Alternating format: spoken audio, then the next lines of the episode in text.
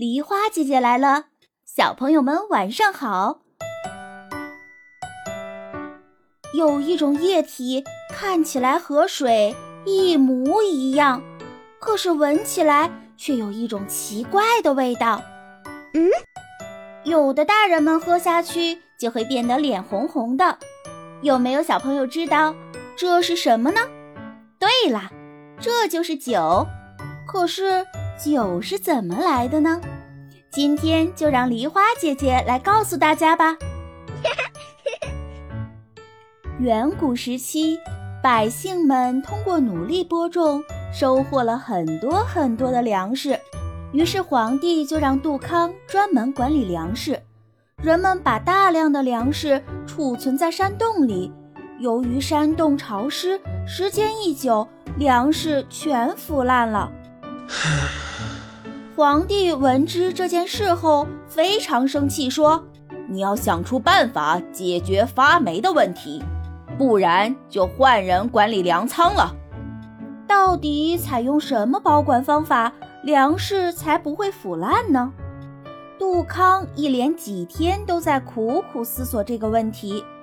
一天，杜康发现几棵枯死的大树，树身有大大的树洞，有了。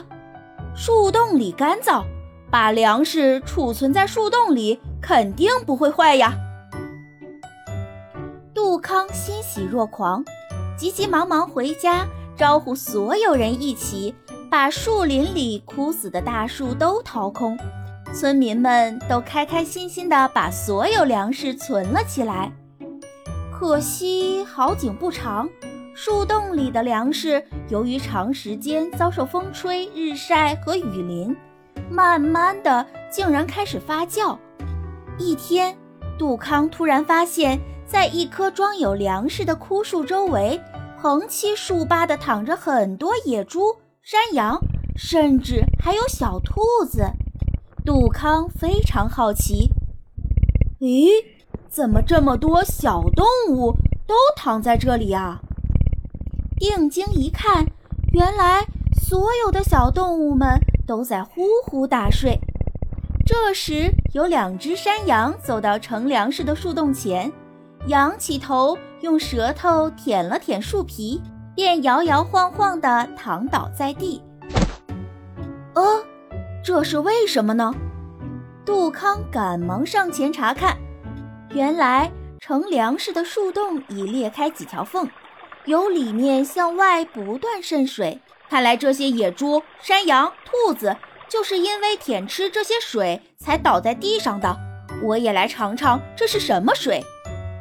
杜康顺手拿下系在腰间的盛水罐，把从树洞里渗出来的浓香水装在其中，然后疾步回家，邀请大伙儿一起来尝尝看。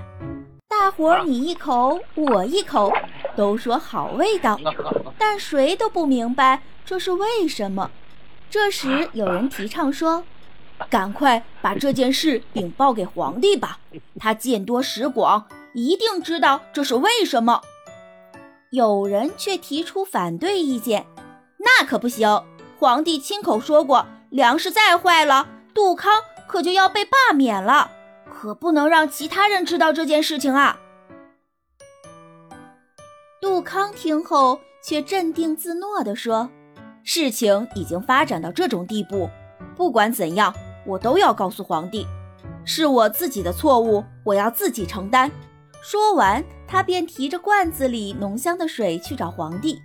皇帝听完杜康的禀报，又品尝了罐子里浓香的水，不但没有责怪杜康，反而非常喜欢这种浓香水，便请仓颉赐名为酒。从此，中国的酿酒事业就开始发展，后人也都尊奉杜康为酿酒始祖，以示纪念。小朋友们，听完杜康酿酒的故事，你有什么启发呢？杜康在第一次保存粮食出错后，没有气馁，通过寻找身边的事物，找到了保存粮食的新方法，最终还有了意外收获。就像我们学习游泳的时候。有的小朋友怎么都学不会，可是让我们想一想，生活中小青蛙是怎么用四条腿游泳的？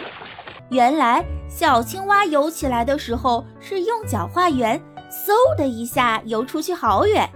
那我们小朋友也可以和小青蛙学习，模仿他们的姿势，是不是就可以轻松学游泳了呢？所以我们要多观察身边的事物，从他们身上找到各种各样的灵感。今天的故事就讲到这里啦，小朋友们，今天的题目是：杜康把粮食放在了哪里变成了酒呢？留言告诉梨花姐姐。就有机会得到梨花姐姐精心准备的神秘小礼物哦！今天的故事就讲到这里啦，喜欢梨花姐姐的故事，别忘了点赞、分享、订阅。明晚八点，不见不散。